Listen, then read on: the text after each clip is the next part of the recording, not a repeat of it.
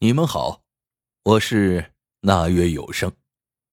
今天咱们要说的这个故事啊，是基于真实事情所做出的种种猜想——南大碎尸案。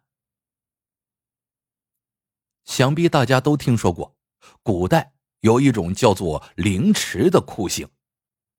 其实啊，凌迟的本意是指缓慢降低坡度的山丘。但用在刑法里面，则是指用刀把受刑者身上的肉一片一片的割去，直至受刑者痛苦而死。自从我国脱离了封建社会之后，凌迟这类的残酷刑法也同时被社会遗弃了。然而，就在上个世纪末，竟然也发生了一起类似凌迟手法的分尸案，也就是著名的南大碎尸案。此案由于凶手作案手法极度残忍，且至今仍未落网，故而被称为中国十大悬案之一。和历史上凌迟的行刑手法不同的是，这次碎尸案的受害者并非是活着的时候被行刑，而是在被凶手杀害之后，又被凶手以极其残忍的手法进行了碎尸。出于某种个人兴趣。我对这件案子关注颇多，这些年不仅一直关注着凶案相关消息，甚至早几年还亲自探访过与此案有牵连的当事人。而我的调查目的，则是意在搞清楚几个一直困扰我的问题：凶手和死者是什么关系？凶手杀人之后。为何要多此一举，用如此复杂有血腥的手段来处理尸体呢？是因为凶手与死者有什么深仇大恨，要将死者碎尸万段方能罢休吗？还是单纯因为死者的尸体上隐藏了什么线索？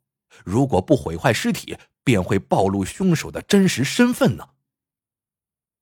要搞清楚这些问题，就要先说回案件当天。那是一九九六年一月十八日的晚上，南京下了一场暴雪，这场雪一直下到了第二天，也就是十九日的凌晨。一月十九日，由于大雪，本该在清晨四五点进行的环卫工作推迟了，直到上午雪停之后才开始进行。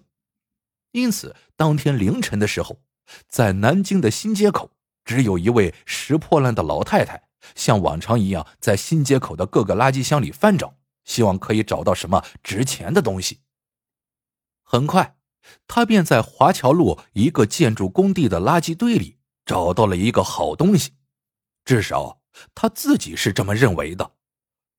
东西呢，是由一层铝箔纸包着，再由塑料袋裹好。老太太揭开一看，原来是一包白白净净的肉片。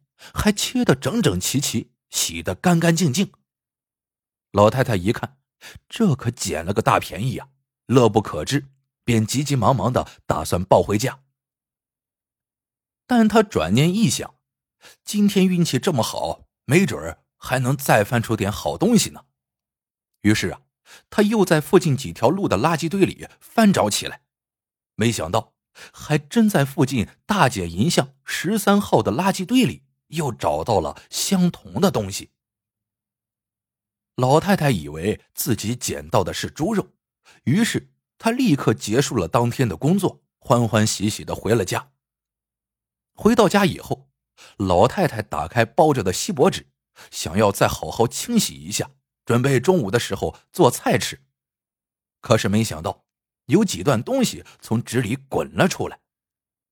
老太太眼神不好。他凑近一看，差点没把他吓得摔倒在地上。原来滚出来的竟然是三段指头，而且是人的指头。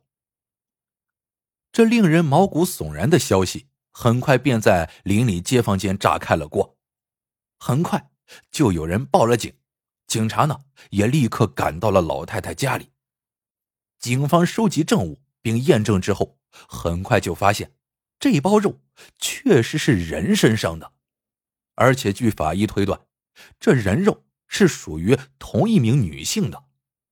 老太太第一次捡到的肉片约重零点八千克，共约五百多片；第二次捡到的肉片也差不多零点七千克重。诡异的是，所有的肉片都被切得整整齐齐，并且十分有序的放在一起。随即，警方在南京市范围内各处展开了拉网式的排查，越来越多的尸块，确切的来说，应该是尸片。被找到了，有消息称，尸片一共约有一千多片，皆属于同一个人。除此之外，死者的内脏、头颅乃至是衣物也陆续在其他垃圾堆里被找到了。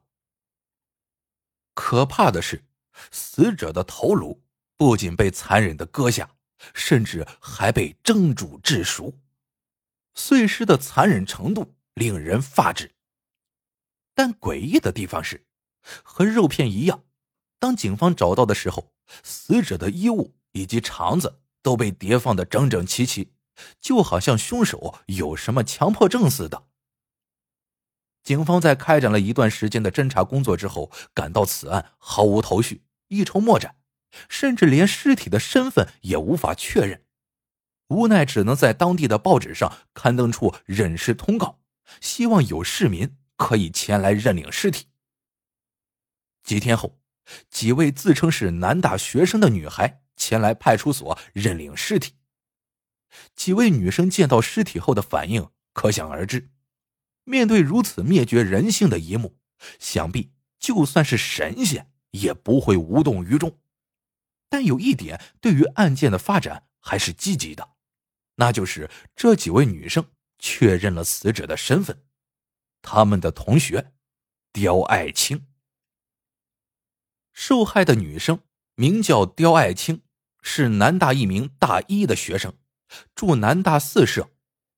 根据刁爱青同学以及朋友们的回忆，刁爱青个子约一米六五的样子，身材适中，留着一头短发，单眼皮，有点近视，看书写字的时候会戴上眼镜。